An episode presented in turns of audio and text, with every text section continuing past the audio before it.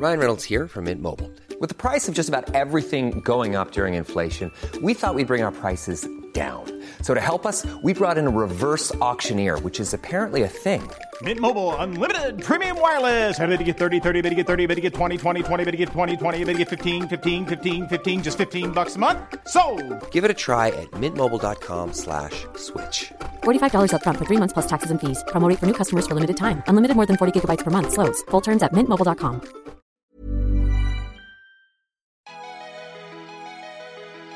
Bonjour, je suis Jean-Mathieu Pernin. Bienvenue dans Libellisé, le podcast de Libération qui vous raconte les coulisses de la vie politique française. Et voilà, c'est ainsi que ça se termine. hein. Libellisé baisse le rideau après 22 épisodes. Il est temps de rentrer au port après 6 mois de ski nautique sur la mer électorale. C'était euh, ben, un vrai plaisir, en tout cas, chaque semaine, de vous relater la présidentielle, puis les législatives et de contredire les ronchons de la politique tous persuadés qu'il ne s'y passe plus rien. Comme beaucoup d'aventures journalistiques, Libellisé a commencé par un café, euh, puis ensuite, bah, on le sait, une réunion Teams, puis euh, eh bien, un café a suivi, euh, ensuite un autre café avant de prendre un café et au final de se décider eh bien qu'on le ferait ce podcast et on s'est lancé. C'était le 3 février. Ça paraît une éternité en tout cas. Un grand merci à vous qui nous avez écoutés chaque semaine avec passion, critique et envie. Et comme l'impression ben, en fait, d'avoir créé quelques liens. Il est toujours euh, important de ne pas rater sa sortie et nous, ce qu'on sait faire, eh ben, c'est parler dans un micro. Alors un dernier podcast pour les vacances, ça vous tente? Eh ben, c'est parti. Libellisé spécial aujourd'hui puisque nous allons mettre à l'honneur tous ceux qui sont venus poser leur voix pour nous relater les soubresauts de la vie électorale française depuis Six mois. Vous les avez euh, tous entendus au moins une fois, eux. Ce sont les membres du service politique de Libération, spectateurs privilégiés. Ils ont tout suivi des campagnes présidentielles et législatives. Ils se sont emballés, parfois désespérés, se sont fait virer des conférences de presse ou débusquer un faux électeur sous la forme d'un chien. Tous vont défiler dans ce podcast et répondre à notre petit questionnaire et ainsi faire le point sur les bouleversements politiques de ces dernières semaines. Libellisé, épisode 23, les six mois qui ont tout changé, le bilan du service politique de Libération. Libellisé dernier épisode et il faut dire que durant tous ces enregistrements, certains ont de drôles de manières de se présenter. Moi, le Rachid du 93, Montreuil. À chaque fois. J'ai grandi. euh, Bah, j'ai vu Boris Vallot et après je suis venu en vélo. C'est bon? Alors eux sont parmi les premiers à avoir participé à l'aventure libellisée, à savoir Charlotte Belaïch et Rachid Larèche. À Libération, ils s'occupent de la gauche et cette année, eh bien c'était un peu les montagnes russes dans ce camp politique. Donc vous voyez, alors en fait vous avez suivi la gauche et c'est vrai, euh, vous avez eu un peu, c'était un peu un, ascenseur émotionnel hein, parce que euh, si on se souvient du mois de septembre dernier, si on fait un petit bilan, euh, eh bien de cette année électorale, ça a commencé par un désespoir complet à gauche et ça se finit par une petite lueur à gauche, on peut dire ça? On peut complètement dire ça, oui. Et euh, c'est vrai que c'est une année qui finalement a été euh, très dense. Euh, on commence avec plein de, une gauche éparpillée, beaucoup de candidats, certains qui s'ajoutent, certains qui se retirent. Et, en fait, tout s'accélère pendant l'entre-deux tours. Et ce qu'on pensait impossible se dénoue en, quelques semaines. Quoi. Rachid, toi, comment tu pourrais décrire l'année électorale que nous venons de vivre, que vous venez de vivre aussi lente. Parce que, euh, c'est-à-dire qu'il y a eu un, un temps de. Entre, si on parle de, de septembre à février-mars, c'est très lent. Il se passe pas grand-chose. Même à, à couvrir, on, on- on suit. Il y, a- il y a plein de, de- de- plein d'épisodes, les primaires. Il se passe les- beaucoup de choses quand Oui, même, il se, passe, finalement. il se- il se passe plein de choses, mais dans un truc où euh, rien ne se résout à chaque fois. Il y a plein d'épisodes à chaque fois, il y a plein de trucs qu'on couvre, il y a une primaire, et après un populaire, Hidalgo se lance, euh, Hidalgo, euh, Taubira Taubira arrive, arrive, elle mais- repart. elle repart, il y a plein de trucs à On a raconter. quand même l'impression d'un foutoir généralisé. Oui, mais rien ne se résout à chaque fois. On se dit, ah, peut-être que là, peut-être que là, peut-être que là. Alors qu'en mars, quand Mélenchon commence à monter, là, on sait un truc, un truc se passe. C'est, euh, les, les écolos et les socialistes se crispent encore plus. Mélenchon devient plus fort. Et là, ça bouge. Donc c'était une année assez étrange, avec plein d'épisodes, mais qui ne n'ont rien, rien, rien- rien réglé. Mais lente, mais qui s'accélère très vite à la fin. Mais à nous à couvrir, c'est ça le plus intéressant. Ce qui était bizarre, le, euh, on pourra pas en parler, mais le moment le, le plus drôle entre guillemets à couvrir, c'est après la présidentielle. Tout le monde dit su- super présidentielle, super, super, super. Et pour nous à gauche, c'était l'après. Alors justement, quel a été dans cette année euh, le moment euh, finalement le, le plus fort, voire euh, le plus étonnant par exemple que tu aies vécu toi Charlotte? Bah, moi, pour moi, c'est ce que disait Rachel, je pense. C'est le moment des négociations où euh, on est tous les jours devant le local de la France Insoumise, où se passaient les négociations avec le PS, euh, les écolos et les communistes, où tout va très vite, où euh, euh, on faisait euh, trois mois plus tôt des papiers sur les divergences sur le fond entre chacun et tout le monde disait qu'elles étaient indépassables. Et d'un coup, en quelques jours, dans une même pièce, on voit qu'il y a tout qui, toutes les barrières qui tombent, quoi. Et, et c'est aussi un moment marrant parce que en tant que journaliste, on voit au début, quand, ça, quand chacun tâtonne, qu'on a un peu le relais entre les uns et les autres qui se parlent pas encore tout à fait et qui, et qui se sondent à, travers nous, quoi, qui nous demandent, et les socialistes, ils vous disent quoi, et Fort, ils pensent quoi, et Mélenchon, vous croyez qu'il va nous appeler Et c'est un moment où finalement tout, tout le monde se parle, tout va très vite, et moi, pour moi, c'est le moment le plus intéressant de la campagne. Oui, je suis d'accord avec toi. Et après, si on doit dire, pour moi, le plus, le plus fort, c'est le discours de Mélenchon le, soir du premier tour, qui est un très beau discours presque qui, clôt une époque et qui en ouvre une, qui en ouvre une autre. C'est une sorte, de passage de, témoin où une nouvelle fois il n'arrive pas au second tour. Mais là, contrairement à, il y a 5 ans, c'était un discours assez glauque il y a 5 ans. Cette fois-ci, il a un discours super positif, entraînant, émouvant. Et il dit aux jeunes Maintenant, les gars et les filles, à vous. Allez-y maintenant. C'est à votre tour. Et c'était un, super discours. Euh, et j'en ai parlé avec lui il n'a rien préparé. Il a préparé deux, trois notes comme ça euh, pour, le, discours. Et il monte, comme, lui, comme d'hab, il, il, lit pas, mais il prépare un peu, il écrit. Et là, il, il, préparé, il, avait écrit deux, trois mots. Il avait écrit Marseille, il avait écrit euh, Guadeloupe, Martinique, qui l'ont passé euh, en tête. Et je crois qu'il avait écrit un autre mot, jeunesse, pas plus, trois, quatre mots. Et il monte sur scène, et là, il est, est ému, donc il redescend. On le voit pas, mais il remonte après. Et là, il part en impro. Et c'est un super discours où, tout le monde le dit, même Macron en a parlé, fort, euh, à la droite, tout le monde a, a, le discours. Et c'est un, truc qui. Euh, je pense que ce discours, c'est point de départ, ce que raconte Charlotte, sur la suite des, négos. C'est là où ça, se joue. Alors, vous avez été, euh, eh bien, de de tous les rebondissements, hein, de toutes les informations électorales, bien sûr, durant cette année.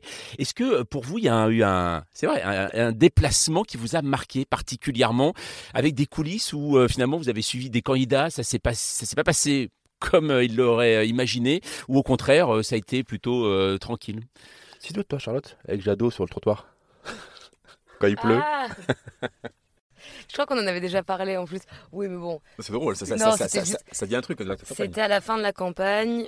Jadot baissait dans les sondages et ils organisent, les écolos organisent un déplacement consacré au sujet de la pollution de l'air à Ivry, sur un pont. Et en fait, bon, c'était assez révélateur de la façon, euh, de la désorganisation euh, totale des écolos.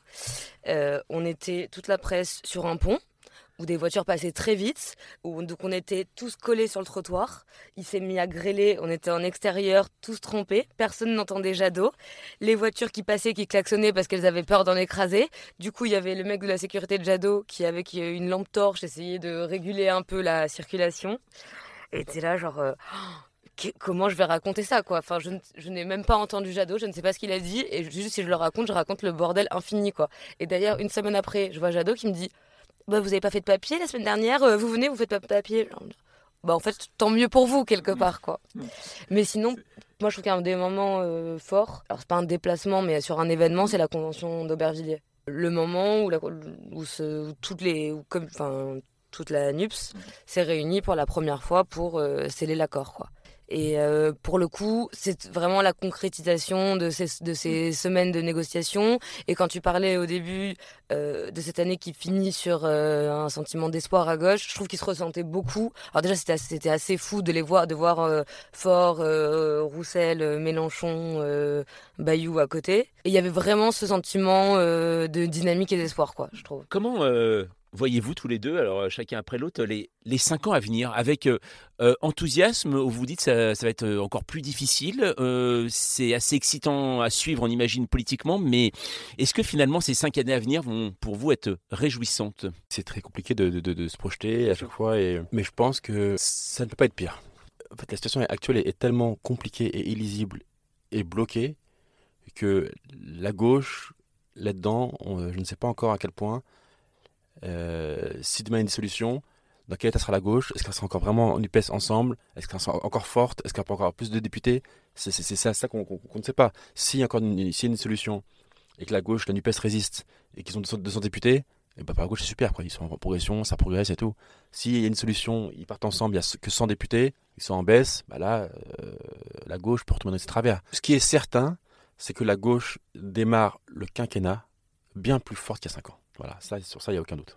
Charlotte, toi, tu, comment tu, est-ce que tu, sans se projeter, hein, sans jouer Madame Soleil, mais comment tu imagines euh, les cinq années à venir? C'est ce que disait Rachid. Enfin, c'est compliqué à prévoir. Soit il y a une dissolution, et d'ailleurs ils, ils sont, ils s'y attendent tous quoi. Tout le monde à gauche dit on veut pas être surpris. Euh, on sait que au moment où on s'y attend le moins, il peut décider euh, euh, de dissoudre pour euh, nous prendre par surprise. Donc il faut se préparer à tout moment à repartir au combat électoral. Euh, et si ça tient, est-ce que c'est un blocage permanent? Est-ce que c'est un retour, euh, une forme de reparlementarisation? C'est compliqué à dire, mais je pense que dans tous les cas, ça sera intéressant. Alors il y a une question que beaucoup de, je pense, de lecteurs, d'auditeurs, même euh, voilà, d'autres personnes qui s'intéressent aux, aux médias et qui ne sont pas journalistes se posent, c'est est-ce que quand on suit un candidat, est-ce qu'on est séduit par lui ou pas? Est-ce que finalement on se dit on a plus de tolérance envers lui quand on le suit? Bah, ça dépend. Là, on a Libération, journal euh, dit de gauche, donc euh, on suit la gauche. Je pense que cette question est plus, compliquée à poser pour ceux qui, suivent le, RN et la droite. Bruxelles, Hidalgo, Mélenchon, Jadot, Taubira. Moi, par exemple, dans les cinq, ceux que je connais vraiment bien, c'est Mélenchon et Jadot. Que je, je- de- depuis 7 ans, 8 ans, je, connais Roussel un peu. Je connais Roussel, je connais un peu Taubira, Hidalgo, je connais un peu. Mais c'est vraiment que, je, connais. C'est que quand, quand, quand je vois Jadot ou euh, Mélenchon, je sens quand, quand ils me mentent, je sens quand ils, quand ils sont mal, je sens quand ils sont en pleine forme. J'arrive à, à lire, à comprendre un peu leur situation. C'est pas, c'est, pas qu'on, a de, de- pour eux de l'affection ou c'est au contraire, on a, on arrive mieux à, à les comprendre quand on suit des gens. Après, il y en a pour lesquels on a plus ou moins de sympathie, quand même, c'est vrai. Oui, oui, non, mais ap- après on fait toujours attention à quand on écrit quand même. Ah oui. Non, non, du coup, Mais nous, eh, humainement, il y en a, il y en a avec, il y en a qui sont plus agréables que d'autres. Il y en a qui sont d'ailleurs plus séducteurs Qui, que d'autres. Ça, je dirais pas. non, mais euh, moi par exemple, Jadot, il, il y a des moments avec lui, c'est très compliqué. Et des moments super avec lui. C'est des moments où, où il va me dire bonjour, des moments où il me parle plus, des moments où il décroche le téléphone, et des moments où on se voit et, et dans un train on parle de foot quoi. Et Mélenchon parle toujours de politique. Il ne parle que de politique Mélenchon. Donc euh, même quand il parle de la vie en général, tout est relié à la politique. Enfin, comme vous avez suivi euh, la gauche, vous êtes le mieux placé hein, pour euh, le savoir. Ce grand débat donc des législatives, c'est NUP ou NUPES alors? On n'est pas d'accord. Tu dis quoi toi Moi, je dis NUPS. Je trouve que NUPES, ça fait herpès. Ah ouais, euh, moi je, je- je- je suis bizarre. Toi, tu dis NUPES. C'est que dans la même phrase, je dis nup, nupes. c'est pour, tout le monde quoi. Genre c'est le flanche, sa volonté. Merci Rachid, merci Charlotte. Ah bah justement, bah tiens, il y a une autre Charlotte qui rentre dans le studio. Bonjour, Charlotte Chaffinjon, service politique de Libération. Charlotte Chaffonjon a suivi le candidat Macron pendant toute la campagne présidentielle. Elle connaît bien les arcanes du pouvoir et se nourrit de petits fours présidentiels. Un point de vue depuis la coulisse élyséenne forcément intéressant. Alors Charlotte, donc toi tu, tu as une place un peu particulière, je trouve, dans le service politique, puisque durant le, même la présidentielle, tu as suivi le candidat Emmanuel Macron. Ça a été long hein, quand même à attendre, non? Le rapport au temps a été très particulier euh, d'une manière générale, donc la question est pas simple, est pas simple à aborder. Euh, Ça a été long, court, euh, rapide euh, et lent à la fois. Comment toi tu pourrais euh, euh, décrire cette année électorale? Euh, Est-ce que tu as un mot en particulier ou comment tu la décrirais justement ce qu'on a vécu depuis septembre euh, jusqu'au mois de juin?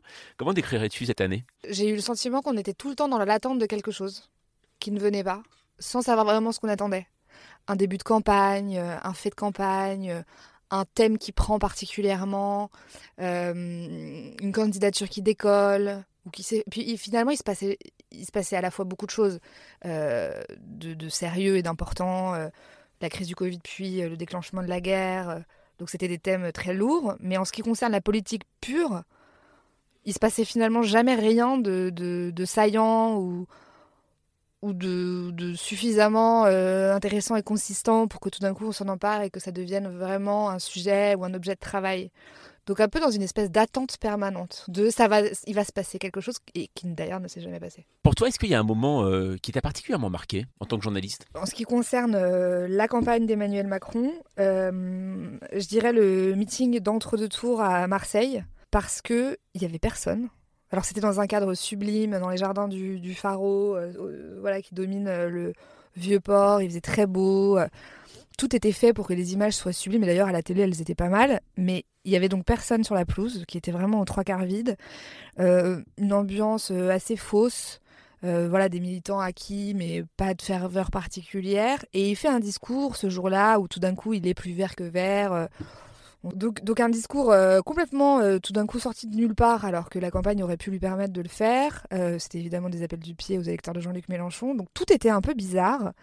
Finalement, ça sentait pas très bon. Et même si sa victoire était acquise parce que c'était face à Marine Le Pen, ça augurait déjà quand même de grandes difficultés, je trouve, dans ce moment. Toi qui l'as suivi au plus près, une fois que Emmanuel Macron a gagné, c'est vrai qu'à un moment on avait l'impression qu'il avait disparu, Emmanuel Macron, avant sa sortie en Normandie, je crois, sur les hôpitaux et ensuite à Marseille. Comment, à ton avis, a-t-il vécu finalement cette victoire? Est-ce qu'il a compris que c'était, ça allait être compliqué après? Alors, il disparaît pas tout de suite. Il fait un déplacement euh, quelques jours après sa victoire à Cergy-Pontoise, qui se passe pas très bien. Euh, on se souvient des images, des jets de, de tomates cerises sur le président de la République, de batailles un peu dans les, dans les, dans les étals du marché. Et à partir de là, ils sont plutôt décidés de rentrer à la maison, j'ai envie de dire, et de reprendre un rôle de président qui prend de la hauteur et qui se montre moins. Et le constat euh, que vous faites, on n'a pas beaucoup vu le président, en fait, tout- même ses proches l'ont fait, enfin, dans l'entourage ou dans les cabinets ministériels, ont eu l'impression que tout d'un coup, ils savaient plus trop s'il fallait mouiller la chemise, prendre de la hauteur, inviter les autres à faire campagne, faire campagne lui-même. Et ont eu l'impression dans le législatif de payer ce flottement et cette absence de stratégie. Mais c'est très difficile de dire ce qu'Emmanuel Macron en a pensé parce que lui-même ne le dit pas, le dit peu, se confie pas ou se confie peu. Donc ce serait vraiment de l'interprétation. Comment, en tant que, que journaliste politique, tu vois les, les cinq ans qui viennent? Est-ce que pour toi, euh, c'est quelque chose d'excitant euh, professionnellement ou au contraire euh, inquiétant? Ce que je trouve très excitant professionnellement, c'est que, et là pour le coup c'est de la politique, c'est le dernier mandat d'Emmanuel Macron. Donc de toute façon, aucune chance qu'il se représente, c'est la Constitution qui l'interdit. La guerre de succession va commencer très rapidement, elle a en réalité déjà commencé. Et vu ce qu'est le macronisme par essence, c'est-à-dire euh, bah, en même temps, si c'est défini par lui, euh, un espèce de mélange de plein de choses, c'est difficile de dire ce qui va sortir du macronisme et quelle personnalité reprendra le flambeau, si une personnalité reprend le flambeau? Et je trouve ça très intéressant. Pas que sur la question des hommes, mais parce que les hommes qui, lui succéderont diront quelque chose de ce que finalement était le macronisme. Et, ça, je trouve ça très intéressant, le macronisme après Macron. Et ça va se jouer tout au long du quinquennat. Euh, mais c'est évidemment inquiétant. On a quand même 89 députés euh, Rassemblement national à l'Assemblée et ce sera aussi une part de son héritage et ce sera aussi à analyser. Euh, on a vu ce début de, quinquennat marqué par notamment euh, le, recul historique sur l'IVG aux États-Unis. Euh, quand on a 89 députés RN à l'Assemblée nationale qui parlent de génocide de masse en parlant de l'IVG, bah, il y a des choses un peu inquiétantes. Donc euh, voilà, les deux. D'après toi, il y a une question que certains se posent. Quand on suit un candidat, est-ce qu'on est séduit par lui? C'est pas mon cas, mais ça a jamais été mon cas. C'est-à-dire que Emmanuel Macron n'est pas le premier que je suis, euh, parce que je suis François Hollande avant, pendant très très longtemps, plus que Emmanuel Macron. Est-ce qu'à force, ça devient difficile d'être objectif ou pas? Je peux pas parler pour tout le monde, je peux parler que pour moi. Quand ça le devient, faut arrêter. Quand ça le devient, faut arrêter. C'est ce que d'ailleurs j'ai j'ai déjà arrêté quelques années. Euh, je pense que c'est un bon signal quand on commence à être un peu touché par des choses euh, ou par euh, plus trop savoir par quel bout prendre un- une histoire parce que euh, voilà, on est un peu humainement forcément lui on l'aime bien, lui on l'aime pas et puis on, on, on travaille de la matière humaine donc on n'est pas des robots. Et... Mais quand à mon avis quand ça arrive à ce stade-là, il faut s'arrêter tout de suite. C'est un travail et pour moi c'est qu'un travail, c'est pas pas une passion pour la politique. une, une- une dernière chose tout de même, tu es journaliste politique, est-ce que maintenant tu as tranché la grande question des législatives Est-ce qu'on dit NUP ou NUPES? Alors, il s'avère, je vais vous dire, en presse écrite, on n'a pas ce problème. Pour le coup, Euh, je travaille euh, régulièrement avec France Inter euh, pour des émissions et là je commence une chronique à la rentrée et on m'a vraiment dit il faut dire nup. Donc comme c'est ma seule expérience de parler dans un média, voilà à France Inter, bah, je dis nup. Merci Charlotte. Tiens d'ailleurs, on peut se poser une question. Comment sont-ils arrivés là? Tristan Berthelot et Nicolas Massol s'occupent de l'extrême droite à Libération. Peut-être un pari raté, on ne sait pas. Ils passent leur temps du côté obscur de la vie politique française et savent que ce n'est pas terminé.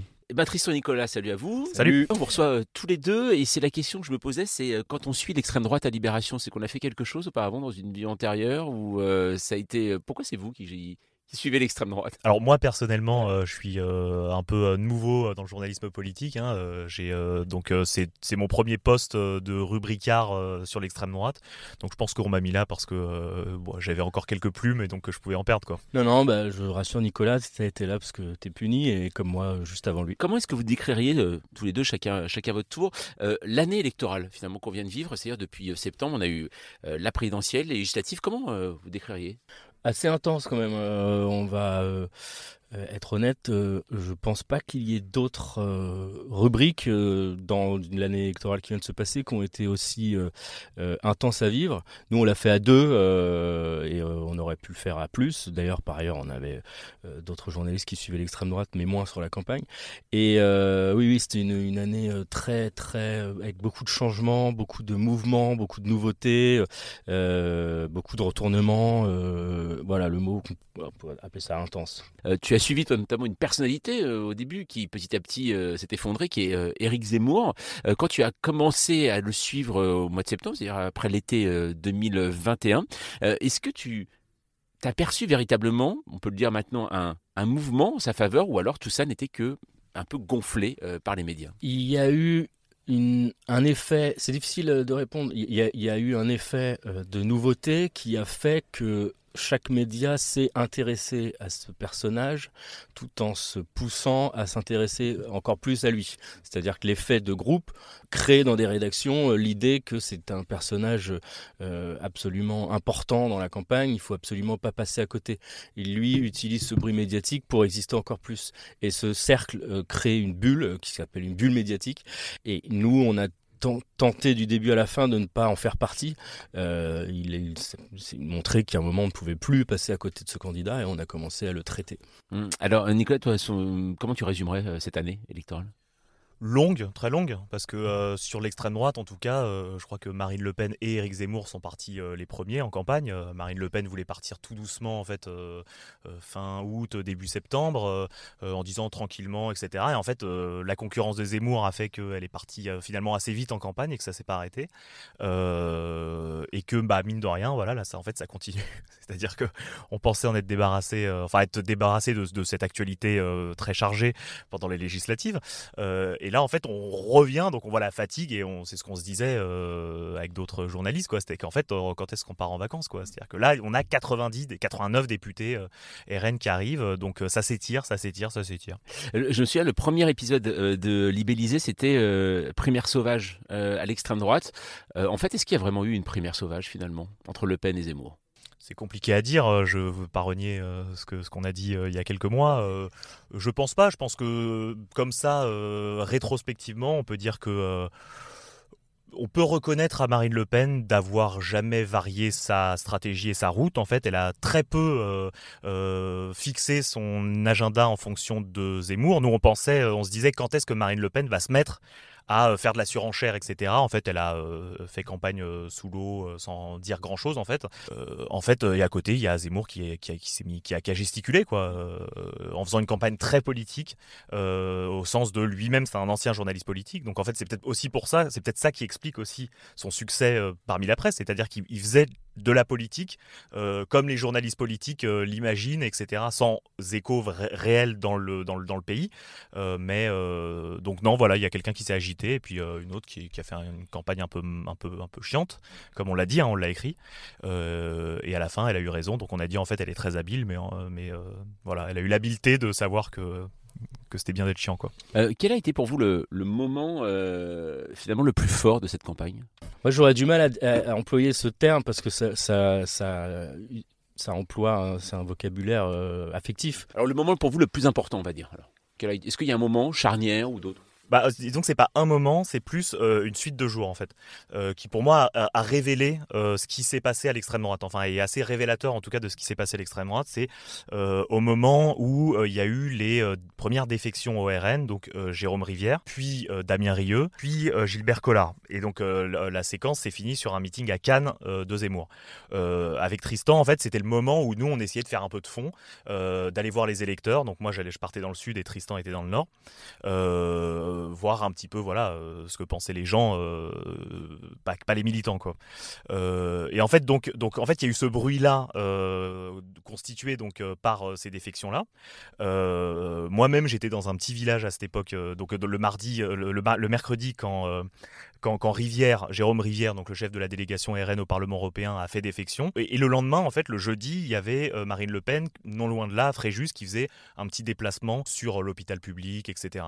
Et en fait, donc, donc j'y suis allé, donc j'ai vu Marine Le Pen, etc. On a échangé, c'est là que euh, euh, on a pu parler. Je l'ai senti détendu, à la fois énervé, en même temps détendu, euh, etc.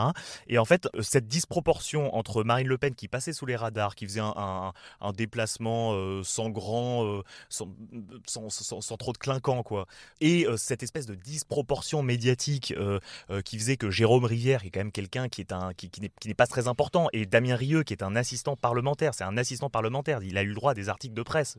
Imaginez, enfin c'est c'est n'importe quoi. Fini par Cannes, donc cette espèce de débauche de meeting où vous avez Gilbert Collard qui qui, arrive sur scène et qui fait des blagues transphobes, Zemmour qui dit que les propriétaires doivent se protéger, qui t'a tiré le, le fameux truc de la défense excusable. En fait, espèce de, de tintouin médiatique euh, où en plus on a été sommé de s'émerveiller devant Zemmour qui pour la première fois faisait un marché, euh, faisait le tour d'un marché euh, où évidemment tout était encadré, etc. Et à le mettre par contraste avec Marine Le Pen qui était entourée de 4-5 personnes, pas trop de journalistes, pas très intéressant, un peu morne, etc.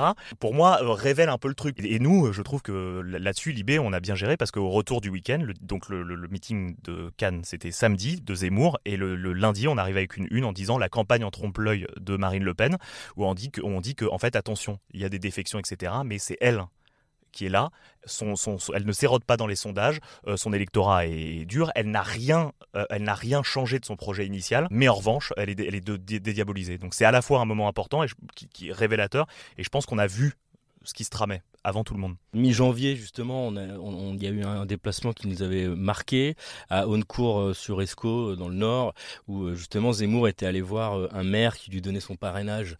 Et donc c'était un tout petit village. Là, on voit Zemmour qui se met à la sortie de la mairie. Il y avait une espèce de balcon. Il se met sur le balcon. Il se prend pour Chirac le jour de son élection, alors qu'il y avait en réalité personne. Et, et en fait, en prenant un peu de recul sur l'espèce de caravane qui, donc tous les journalistes, la meute qui suit le candidat au milieu de ce village euh, qui est au milieu des champs, quoi, en réalité, euh, on se rend compte que, à part les journalistes, il y a personne, il y a rien. En fait, tout est autour de Zemmour, euh, ne, ne crée que sur le bruit, quoi.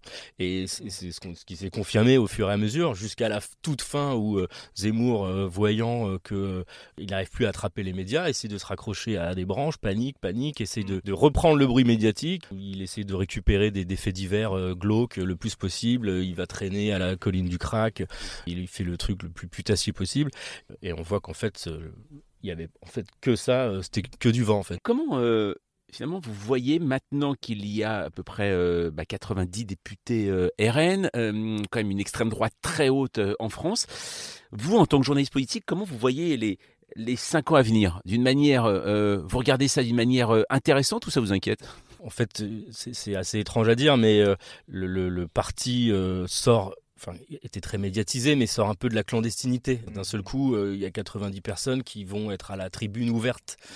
Et nous-mêmes, les journalistes qui suivions euh, euh, ce parti, de même que les journalistes parlementaires ne sont pas forcément ceux qu'on suit le plus souvent, se retrouvent d'un seul coup avec l'éclairage, on les, on les regarde, tous les spots sont tournés vers eux, et, et ça va nous obliger à un travail encore plus riche. Ce qui va être intéressant, c'est de voir comment euh, le RN aujourd'hui euh, euh, est devenu, est vraiment à l'intérieur quoi, du système. Là, tous les députés ce week-end sont retournés en, ci- en circonscription. Ils ont été reçus par le préfet, par les maires, etc. C'est-à-dire que vraisemblablement, dans 5 ans, le feuilleton des 500 signatures, voyez, le truc que, que jamais Le Pen n'arrive, à mon avis, ce sera terminé. Pourquoi? Parce qu'ils sont vraiment rentrés de l'autre côté. Ils avaient des conseillers régionaux, des conseillers départementaux, quelques maires, mais là maintenant, c'est des députés, c'est des dignitaires. Ils vont être à côté du préfet, ils, sont appelés par tout le monde. Euh, donc il y a ça. Ce qui va être intéressant, c'est à la fois, de voir comment euh, ils vont essayer de garder, on va dire, leur, euh, ce qui a fait leur force, à savoir c'est le seul parti, le grand parti qui n'a pas été au pouvoir. Donc pour les gens, c'est un recours. C'est le seul parti qui n'est pas, entre guillemets, du système, puisqu'on on les a pas essayés. C'est ce que souvent disent les électeurs.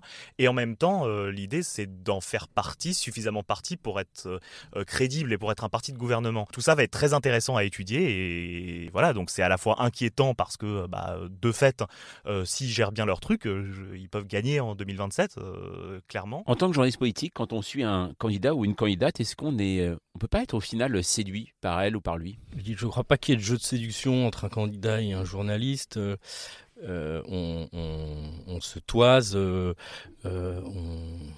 on est en contact, on échange avec les, les, les, porte-paroles, avec les gens qui sont chargés de la presse, avec les cadres. Par ailleurs, ça se passe généralement mal, mais on a toujours parfois des moments où on discute euh, de façon euh, faussement amicale euh, ou amicale, mais qui sont en fait, simplement du savoir-vivre. on a un sujet d'enquête ou un parti qu'on suit, il n'est pas forcément obligatoire de, de se parler agressivement. mais non, non on est assez loin de la séduction. Oui, oui, euh, assez loin. Euh, après, moi, quand même, pendant la campagne, euh, j'avoue, je confesse que pour Éric Zemmour, sa morgue, sa misogynie, sa brutalité, pas seulement, dans, personnellement, en fait, son espèce de vraiment sa morgue, parfois me posait des problèmes personnels. C'est-à-dire que je, j'avais besoin derrière de, de, faire un travail journalistique pour ne pas juste être le citoyen qui ne peut pas supporter ce mec misogyne. Il y avait ça. a contrario, Marine Le Pen, mine de rien, il y avait cette distance en fait. Euh, alors, euh, on est libé, hein, donc euh, il y a pas, elle, sait qu'elle va pas nous faire, on va pas lui faire des interviews, etc. Mais ça, c'était plutôt reposant en fait, parce que alors que chez Zemmour, ils essayaient vachement d'influer sur nous, de, de copiner, etc. autant chez, chez Le Pen, il y avait une sorte de professionnalisme. et puis, plus distance que professionnalisme obligatoire qui fait comme ils attendent rien de nous. Ouais, voilà. ils cherchent pas non plus à trop en faire. Euh, une dernière chose, il y a un nouveau parti euh, qui s'est créé, euh, enfin une nouvelle coalition plutôt qui s'est créée avec les législatives. Est-ce que vous en savez plus si on dit NUP ou NUPES? Moi je suis l'Académie française et je dis NUP. Moi étant un peu plus rock'n'roll que mon prédécesseur, confrère vénérable doyen, je dirais plutôt NUPES. Et voilà, à peine Tristan et Nicolas sortis du studio qu'un nouveau professionnel teste déjà le micro. Salut, c'est Dominique au micro pour un test son en espérant que tout marche bien. Et ben voilà, à lui on va pouvoir lui demander que devient Douglas. Souvenez-vous, fin février, Libération vous dévoilait qu'un chien, donc Douglas, avait pu voter à la primaire des Républicains, un faux électeur dans le sud de la France, débusqué notamment par Dominique Albertini. Il ausculte la droite française au plus près et depuis quelques mois voyage au cœur du chaos. Donc Dominique, donc toi tu t'occupes donc de la droite euh, française, tu la suis à Libération. C'est pas raison, ça fait combien de temps d'ailleurs que tu la suis? À Libération, ça fait à peu près trois ans. Trois ans, d'accord. Alors juste toi, en tant que journaliste politique, comment euh, eh bien pourrais-tu décrire l'année électorale qu'on vient de vivre? Je la dirais fatigante. Et je dis pas ça pour faire pleurer dans les chaumières ou, faire s'apitoyer les gens sur le sort des journalistes politiques. Je dis ça parce que je, euh, je fais le pari que c'est le sentiment de beaucoup de gens, beaucoup de Français. C'est une année qui a commencé en fait au printemps 2021. Il y a eu des régionales, des départementales en même temps. Ensuite, il y a eu des élections primaires, notamment à droite. Ensuite, il y a eu la présidentielle. Ensuite, il y a eu les législatives. Ça fait très longtemps qu'on est en campagne. Ça fait très longtemps qu'il y a une injonction compréhensible, mais quand même à s'intéresser, à suivre, se passionner pour des débats qui n'ont pas toujours été passionnants, qui ont parfois été franchement creux, ou parfois qui n'ont été, qui n'ont pas existé. Euh, je pense que tout ça est fatigant, tout ça ressemble plus à la fin à une sorte de bruit de fond qu'à un authentique moment démocratique, surtout quand c'est percuté par une série de crises que j'ai pas besoin de rappeler. Mmh. Euh, donc je me demande euh, je me demande ce qu'il en restera et, surtout je constate, alors le paysage qui sort de tout ça est passionnant, l'assemblée éclatée, des, un dialogue à trouver entre différents partis qui ne s'aiment pas, c'est très bien, euh, c'est passionnant mais c'est le résultat d'une absence de passion de la part des électeurs et même d'un rejet assez franc pour beaucoup d'entre eux. Donc c'est ça qui m'interroge. Euh, quel a été pour toi durant cette campagne présidentielle, voire législative, le moment le plus intéressant, allez on va dire présidentiel parce que tu as suivi Valérie Pécresse? Oui, alors ce serait facile de dire le zénith et c'est ça restera le moment pour moi important, mais j'ai envie de raconter une autre histoire. C'est dans la région de Charleville-Mézières, euh, euh, au milieu de la campagne, et il y a une série de personnes qui discutent avec Valérie Pécresse dans un événement qui est organisé pour ça. Il y a une maman célibataire de deux enfants qui lui raconte qu'elle a une vie très compliquée parce qu'elle se lève extrêmement tôt le matin, elle doit déposer un enfant à la crèche, un à l'école, elle travaille à mi-temps, elle a peu de moyens. Enfin, c'est une histoire assez dure qu'elle raconte très dignement, et elle demande à Pécresse, mais qu'est-ce que vous allez faire pour moi? Comment vous allez m'aider? Et c'est une occasion. Rêver n'importe quelle politique à ce moment-là euh, commence par faire écoutez, madame, déjà, je veux vous dire bravo. Hein, c'est pour des gens comme vous qu'on fait ça. Croyez-moi, on va se battre. Euh, euh, bon. Ben, Pécresse fait une réponse qui est sans doute très honnête, mais qui peut paraître à côté de la plaque. Elle fait écoutez, pour votre programme, pour votre problème spécifique, pardon, le, cumul emploi public-privé, je crois que dans le programme, on n'a on pas de solution exactement. On est plus sur le cumul emploi-retraite. Enfin voilà, elle fait quelque chose d'assez à sa façon précis, euh, bûcheur, quoi, voilà, mais, mais complètement décalé par rapport à ce qui vient d'être dit et qui appelait quelque chose de beaucoup plus empathique en fait. Et, et dans cette scène-là, qu'on a tous remarqué, euh, il y avait une sorte de résumé de, ce qui ne marchait pas dans sa campagne. Hmm. Euh, D'ailleurs, euh, toi, tu as fait en plus un moment de campagne assez particulier puisque on se souvient de la révélation dans Libération et c'est avec toi, avec cet animal, donc Douglas le chien, faux électeur hein, sur dans les Alpes-Maritimes, hein, je crois, et qui a été un moment assez étonnant de la campagne quand même qui a été un moment assez étonnant de la campagne. Et puis pour nous euh, qui avons travaillé là-dessus pendant les trois semaines qui ont précédé la sortie de l'enquête, évidemment quelque chose d'assez intense. Euh, ça n'a pas eu beaucoup d'effet, je, euh, voilà, je, le dis honnêtement, parce que c'était la veille du début de la guerre en Ukraine. donc Valérie Pécresse, je crois qu'elle en a souffert dans le regard des gens, euh, je crois que ça, a abîmé une image, mais qui était déjà très dégradée au fond. Je, ne sais pas si ça a été décisif dans sa campagne, et puis on ne saura jamais l'effet que ça aurait eu si la guerre n'avait pas éclaté le lendemain. Mais je suis content qu'on l'ait sorti. D'abord parce qu'il faut sortir les infos qu'on a, et ensuite euh, parce que parce que voilà, c'était un exercice, c'était, important. Quoi. Quand on consulte les gens, on ne plaisante pas. Quand on fait semblant d'organiser une élection à un moment démocratique, quand on dit ça va être formidable, transparent, tout ce que vous voulez, on ne se fiche pas de la gueule des gens en faisant adhérer à l'appel des milliers de personnes euh, qui, au fond, euh, ne s'intéressent pas à votre parti, parlent pas français, euh, s'en foutent complètement, que vous avez payé pour le faire. Enfin voilà, quoi, ça n'a aucun sens. Pour toi, comment vois-tu les, les cinq années à venir politiquement? T'es enthousiaste ou, es, ou au contraire? Je suis pas enthousiaste, il n'y a pas de raison de l'être. Je pense que ça va être très difficile pour les gens. Je pense qu'il va y avoir il y a toute une série de choses qui sont difficiles aujourd'hui, qui vont l'être encore plus. Il y a beaucoup de gens qui vont avoir du mal à vivre, qui n'auront pas assez d'argent, euh, qui, qui vont être en colère, qui vont être dégoûtés. Euh, je pense qu'on va ressentir de plus en plus fort le décalage entre cette situation et des discours politiques qui sont obligés d'être volontaristes et de dire qu'ils peuvent régler beaucoup de choses, mais qui en réalité, les, choses sont beaucoup plus compliquées que ça. Donc ça peut avancer, mais ça ne va avancer que très lentement. Euh, donc je pense que ça va être intéressant à observer, mais je pense que ça va être très difficile. Il y a une question que se posent beaucoup de gens euh, qui, ne sont pas, euh, qui ne sont pas journalistes et qui se disent Ah, bah forcément, quand on suit un candidat, un moment, au bout de quelques temps, on est séduit par ce candidat. Est-ce que qu'est-ce que tu réponds à ces personnes? Est-ce que c'est un moment Est-ce qu'on on reste toujours objectif quand on suit un candidat jour après jour? Oui, je pourrais dire qu'on est toujours un observateur détaché, mais c'est pas vrai. On a des affects. Voilà, on est des humains, on a en face de nous des êtres humains, on est avec eux. Nos vies tournent autour d'eux pendant des mois, donc il y a des affects. Est-ce que ces affects ne sont pas toujours les mêmes? Euh, Ça veut dire que moi, je suis passé par rapport à Valérie Pécresse par des moments d'empathie, euh, c'est-à-dire des moments où on la voit faire, on voit qu'elle veut bien faire, euh, on voit que c'est une personne avec ses, moments, ses bons moments, ses moments difficiles, ces moments où tout le monde lui tombe dessus. Et, c'est dur. C'est pas parce qu'elle est candidate et qu'elle l'a choisi que euh, que c'est pas dur à vivre. voilà. Et puis après, il y a aussi des moments où on trouve que c'est quand même curieux, que telle déclaration, telle manière de faire, tel truc, c'est un peu à côté de la plaque, c'est bizarre. Il y a des moments où on n'est pas d'accord, à titre personnel aussi, donc ça peut pas être complètement sans impact sur notre façon de vivre tout ça. Euh, donc voilà, on est traversé par toutes ces choses-là, euh, au même moment, à des moments successifs. Et tout l'enjeu, évidemment, après, c'est dans les papiers que nous écrivons, d'en faire quelque chose d'intéressant pour tout le monde. Ça peut pas être juste un miroir de nos émotions personnelles. Sinon, c'est un journal intime, c'est plus du journalisme. Euh, une dernière chose, toi, tu as couvert la droite, tu continues à couvrir la droite, mais il y a une nouvelle formation qui est apparue. on dit NUP ou NUPES oh, Moi, je dis NUPES. Voilà. Dominique en parlait, l'année a été longue et pour eux, eh bien, elle est loin d'être terminée. Laure Equi et Jean-Baptiste Daoulas couvrent la majorité et en ce moment, il y a comme un coup de chaud, notamment à l'Assemblée nationale. Voilà pourquoi Laure et Jean-Baptiste, euh, eh bien vous êtes vraiment durs à attraper. Hein. On essaye de démêler ce sac de nœuds, on essaye de comprendre euh, une assemblée euh, éparpillée façon puzzle, on se disait. Avec des gens qui se répartissent des postes à responsabilité en suivant des coutumes ancestrales, mais en faisant de la politique en même temps, en faisant des tweets indignés sur Twitter pour essayer de gagner des points sur ce qui passe à l'Assemblée. Voilà, c'est. C'est the place to be. D'accord. Justement, alors Laure et, et Jean-Baptiste, vous, vous avez suivi donc la majorité vous avez également suivi euh, Emmanuel Macron durant cette présidentielle.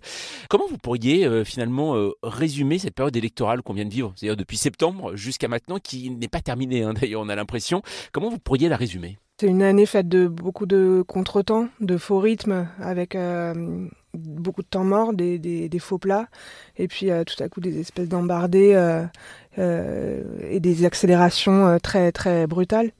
Et c'est cette quelque part, euh, Emmanuel Macron a un peu perdu le sens du timing dans cette année électorale. Alors ça s'est passé à la présidentielle, puis c'est pas passé aux législatives. Et euh, enfin, moi, je l'ai vécu un peu comme ça, une année où on s'attendait à, bosser énormément d'un coup, et puis ça ne démarrait pas. Et puis au dernier moment, euh, très très intense, entre la, semaine avant le premier tour et puis l'entre-deux tours. Euh, et voilà, d'une année un peu stroboscopique comme ça. Oui, moi j'ai l'impression d'avoir passé l'année à dire, euh, que ce soit à mes collègues ou à mes amis, euh, ça va commencer là, ça va démarrer. Et en fait, ça démarre jamais vraiment, ou alors jamais vraiment comme on l'attend. Et ça démarre quand même. On part quand même sur un truc. Alors c'est la guerre en Ukraine, c'est une fausse campagne, c'est euh, pas de majorité absolue, c'est voilà, c'est jamais ce qu'on attend. Alors est-ce que pour vous il y a un, il y a un moment qui vous a marqué particulièrement dans cette campagne, peut-être en vous déplaçant, euh, une déclaration ou alors euh, quelque chose d'autre? Est-ce que parmi euh, eh bien tous les papiers que vous avez pu faire depuis septembre, est-ce qu'il y a quelque chose, un moment qui vous a marqué? Moi, je pense qu'il y a un moment, c'est pas un déplacement très lointain. Puis pour revenir au début de notre discussion, c'était à l'Assemblée nationale, c'est à la rentrée des parlementaires.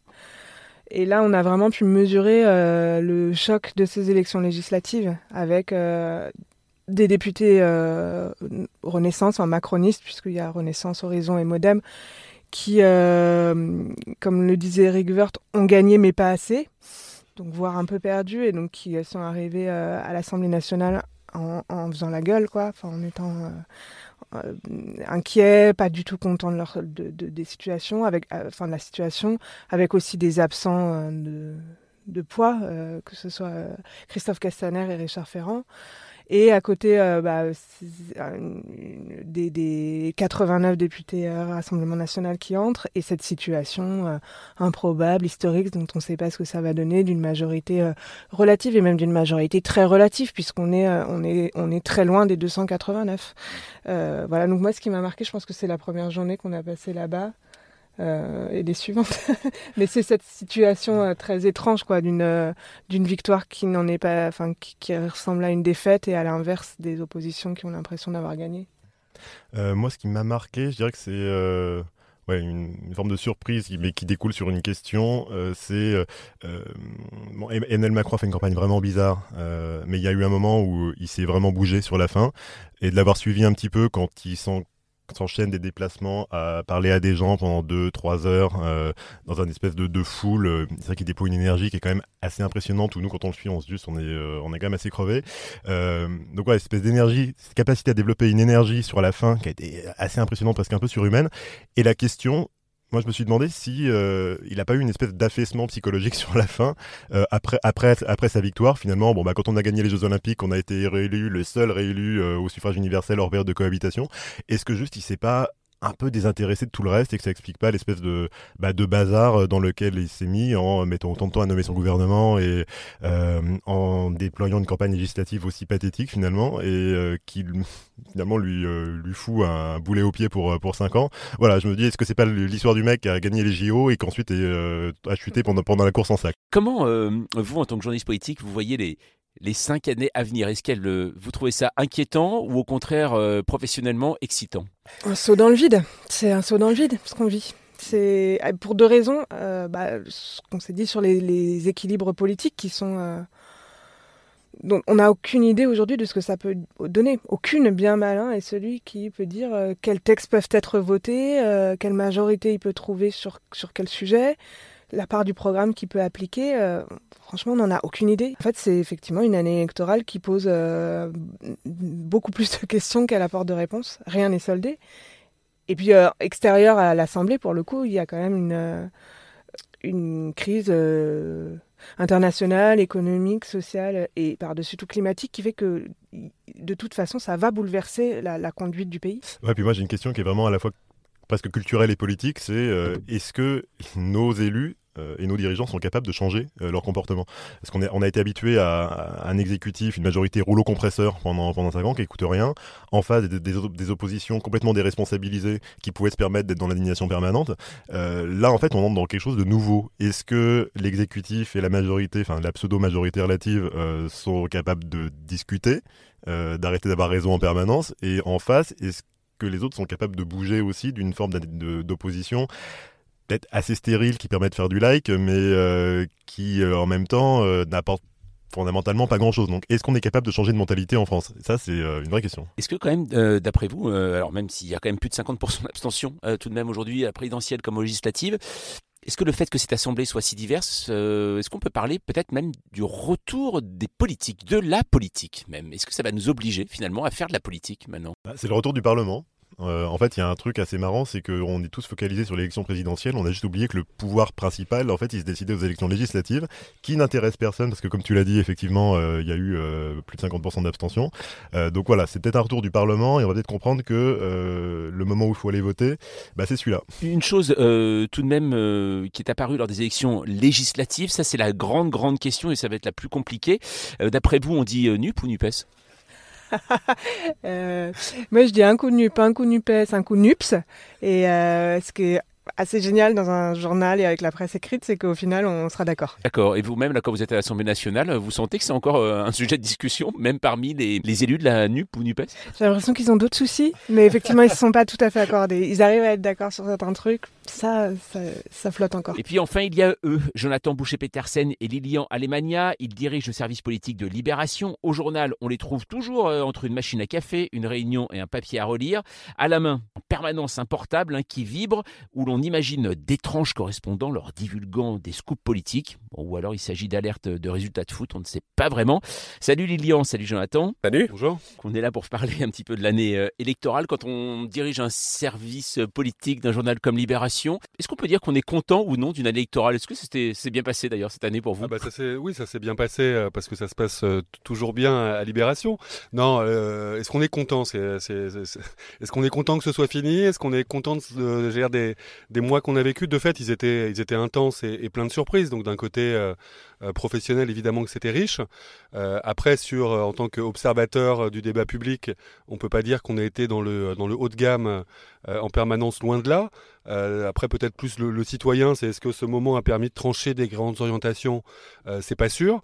Est-ce qu'on a assisté à un moment de recomposition, ou en tout cas à un moment où, où la classe politique, les rapports de force sont, sont un peu redéfinis Ça, ça c'est clair et ça ouvre des perspectives qui sont, qui sont nouvelles. Après, est-ce que c'est est-ce que c'est satisfaisant Ça, j'aurais du mal à le dire. Non, on est content parce que quand on est journaliste politique, avant de diriger le service, c'est qu'on fait ce métier justement aussi pour des pour ça, pour des années électorales, des années où euh, ça tranche, ça débat. Euh, là, il y a la frustration euh, tout de même de ne pas avoir eu un débat sur beaucoup de questions, notamment sur bah, des questions d'économique et sociale, des questions de vivre ensemble aussi de la société française. en même temps, la guerre en Ukraine a fait que le débat s'est aussi fait sur des questions très importantes comme la diplomatie, quelles alliances, quelle défense, quelle souveraineté euh, énergétique, souveraineté agricole, alimentaire. C'est des questions dont on ne parle pas forcément dans les campagnes présidentielles. On n'a pas eu une campagne présidentielle faite euh, sur l'islam, euh, sur le burkini, et on a vu que les questions, enfin, et on le voit d'ailleurs dans les élections législatives, les Français ont voté pour des considérations aussi économiques et sociales, et donc c'est ça c'est intéressant et, et, ça va ça va continuer, c'est-à-dire que l'année électorale en fait n'est pas terminée. Mais c'est presque il y a une distinction à faire entre la présidentielle, la présidentielle elle s'est ouverte sur l'émergence, le feuilleton Éric Zemmour, donc ça quand même ça a pas mal pesé sur la nature du débat. Euh, après, on peut pas dire, effectivement, la guerre en Ukraine a fait un petit peu un effet blast en déplaçant vers des sujets euh, éminemment importants et, souvent sous-traités dans les campagnes présidentielles. Donc c'est un peu à rebours de ce qu'on pouvait entendre. On a plutôt défendu l'idée que cette campagne, elle, était, elle s'était pas passée comme prévu, mais qu'elle n'avait pas été nulle pour autant. Euh, après, in fine, on s'est quand même retrouvé dans une dynamique de barrage. C'est sûrement un des mots communs entre euh, la présidentielle et les législatives, c'est que de plus en plus, le vainqueur, c'est euh, celui qui a appelé à faire barrage. on s'est retrouvé avec un Macron qui appelait à faire barrage à Marine Le Pen au deuxième tour. Après, il fallait faire barrage à Jean-Luc Mélenchon. les uns les autres, le, RN appelait à faire barrage à Emmanuel Macron, appelait à faire barrage aux Insoumis. Enfin voilà, on a eu quand même un truc d'une forme de dramatisation en disant que on n'était pas dans des alternatives raisonnables, tranchées euh, des options politiques différentes, mais euh, on a l'impression d'être un peu toujours pris en otage face à des périls.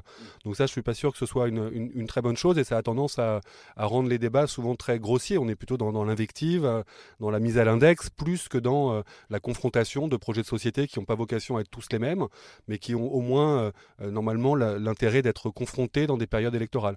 Là, il y a quand même beaucoup de choses qui n'ont pas été tranchées. Au moins, si, si quelqu'un a réussi quelque chose dans cette élection, c'est pas forcément celui qui a gagné, mais c'est Jean-Luc Jean-Luc Mélenchon pendant les législatives, où là, effectivement, on a remis le curseur sur ce qui semblait des préoccupations plus quotidiennes des Français. Est-ce qu'il y a un moment de cette année qui vous a particulièrement marqué, vous-même, en tant que journaliste politique? Est-ce qu'il y, a, voilà, il y a un événement, que ce soit de la présidentielle, des législatives, dans, ces, dans cette année véritablement étonnante, parce que qui avait commencé très lentement et qui finit un peu en feu d'artifice C'est compliqué de trouver, de, trouver un moment, parce que la, la, campagne a été plurielle. Non, si, moi j'ai un moment, si, il y a un moment qui m'a marqué, c'est quand même c'est l'union de la gauche. Enfin, de, voir euh, arriver ensemble, notamment un peu la mise en scène, parce qu'ils ont, ils ont beaucoup raté leur mise en scène, ils en ont réussi une qui était euh, au moment de leur programme, où ils sont arrivés euh, tous ensemble, côte à côte. Mais voilà, on a tellement, nous, ici à Libération, appelé à l'Union de la Gauche, critiqué les divisions, critiqué Jean-Luc Mélenchon qui invectivait les socialistes, critiqué les socialistes qui caricaturaient Jean-Luc Mélenchon, que voilà, là, il y avait une forme de responsabilité qui était trouvée. Alors certes, parce qu'il y a un rapport de force favorable à une personne qui ne voulait pas faire l'union et qui là l'a fait, c'est Jean-Luc Mélenchon. Euh, mais on peut, on peut critiquer, euh, dire que ça ne tiendra pas, on, verra à terme. Mais au moins, à ce moment-là, voilà, il y, y, a des hommes et des femmes qui ont pris leur responsabilité et qui ont dit euh, oui, bon, on va s'unir. On va dire qu'on est d'accord sur certains points, qu'on n'est pas d'accord sur d'autres. C'est pas grave, on se retrouve sur l'essentiel. Et c'est un peu. déjà le cas des électeurs. C'est-à-dire qu'encore une fois, c'était une mise en adéquation avec le réel, la défense de, sa petite boutique ou les vieilles habitudes, où euh, il y avait un rapport au réel qui finissait par être un peu, un peu questionnable. Donc là, c'est vrai qu'il y a quelque chose qui. D'ailleurs, c'est les, les, les, les, les plus contents dans l'histoire, c'est sûrement les, électeurs de gauche qui ont retrouvé euh, un débouché et qui passent pas non plus leur vie à essayer de comprendre quelle est la nuance entre euh, les uns les autres, qui voient juste qu'il y a des urgences, euh, des réponses qui leur apparaissent globalement communes, en tout cas rien qui justifiait cette espèce de jeu de rôle. Donc oui, ça c'est satisfaisant. Après sur le côté plus tactique, c'est vrai que et c'est le, passage de l'élection présidentielle et c'est ce qui a redonné du sens aux législatives, c'est quand même quand Mélenchon arrive à imposer cette idée de troisième tour. Donc l'idée c'est pas de glorifier Jean-Luc Mélenchon, mais il se trouve que ça a été dans cette séquence-là l'homme fort à gauche. Donc c'est évidemment quelqu'un qu'on a observé de façon encore plus attentive euh, à Libération, une fois le, crash d'Anne Hidalgo constaté, une fois le fait, euh, et une fois constaté aussi le fait que Yannick Jadot avait, loupé le coche. Euh, donc voilà, cette capacité à avoir redonné du sens à l'élection législative qui se traduit par la majorité relative, qui se traduit par une forme de reparlementarisation de la vie politique, ça pour l'instant c'est le bordel. pour l'instant c'est ça ne donne pas que le meilleur, mais fondamentalement si on critiquait la présidentialisation, la monarchie républicaine, enfin toutes choses qu'on a beaucoup racontées, on ne peut que s'en réjouir, en tout cas sur le papier. Juste un petit mot de coulisses, si on, se remet euh, quelques mois en arrière, nous sommes en, septembre 2021, au service politique de Libération, on se dit, euh, voilà, cette campagne, euh, on la sent moyen ou alors comment on la, comment on la sent? On sentait surtout que la gauche allait disparaître de l'Assemblée nationale, or elle est devenue la première force d'opposition. Donc c'est un adage en politique, on dit souvent que rien ne se passe comme prévu et c'est vrai. Euh, parce qu'à un moment donné, il y a des choix qui sont faits par les responsables politiques, parce qu'il euh, il y a des analyses de notre côté qui sont faites à un instant T et qu'il y a une donnée qui arrive à l'instant T plus 1 et qui change totalement euh, les, analyses qui peuvent, qui peuvent en être faites. donc oui, on s'attendait pas, on s'attendait pas à ça. On s'attendait pas non plus qu'il y ait 90 députés d'extrême droite qui rentrent à l'Assemblée nationale. Donc c'est aussi un des faits nouveaux et marquants, mais dans l'autre sens, c'est euh, l'absence, enfin la fin du, Front républicain, euh, qui doit tous nous interroger collectivement. Euh, on disait la difficulté à voter sur barrage sur barrage, ça c'est vrai. et en même temps, dans, des seconds tours, on se rend compte que quand le barrage n'existe plus, bah, c'est l'extrême droite qui, l'emporte, qui l'emporte dans plusieurs circonscriptions. Non, mais ce qu'on avait anticipé, je pense, c'était le, résultat final. Mais en revanche, les étapes pour y arriver, c'était clairement pas prévu. L'idée que, on était quand même dans cette idée que le, le, remake, ce remake dont les Français ne veulent pas, enfin, c'était quand même un petit peu ça la, tonalité. Et en même temps, une fois qu'on avait euh, euh, regardé cette photo du remake, on voyait pas quelle pouvait être euh, l'alternative. Parce que est-ce que Jean-Luc Mélenchon était en capacité de renouveler la dynamique de, de 2017 C'était tout sauf acquis. En tout cas, c'était compliqué. On s'attendait à une forme de statu quo avec voilà des verts au rendez-vous de la maturité, des socialistes qui limitent la casse après l'épisode inattendu de Benoît Hamon et un Mélenchon qui marque un peu le pas parce que troisième candidature, parce que pas si rassembleur que ça à gauche. Donc on pensait plutôt qu'il y aurait une forme de tripartisation de la gauche.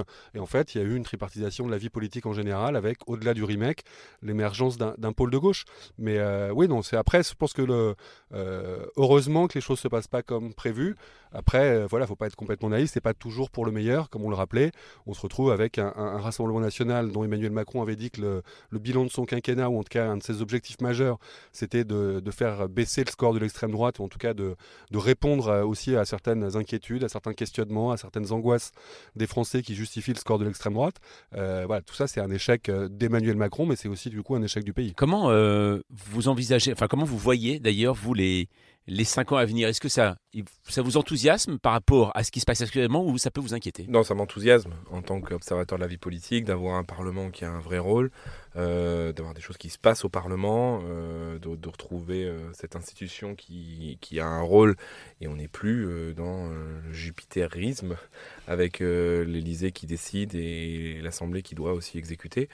non, il y, a vraiment, oui, dans d'autres pays, moi qui, qui, ai beaucoup regardé l'Allemagne et même y, travaillé.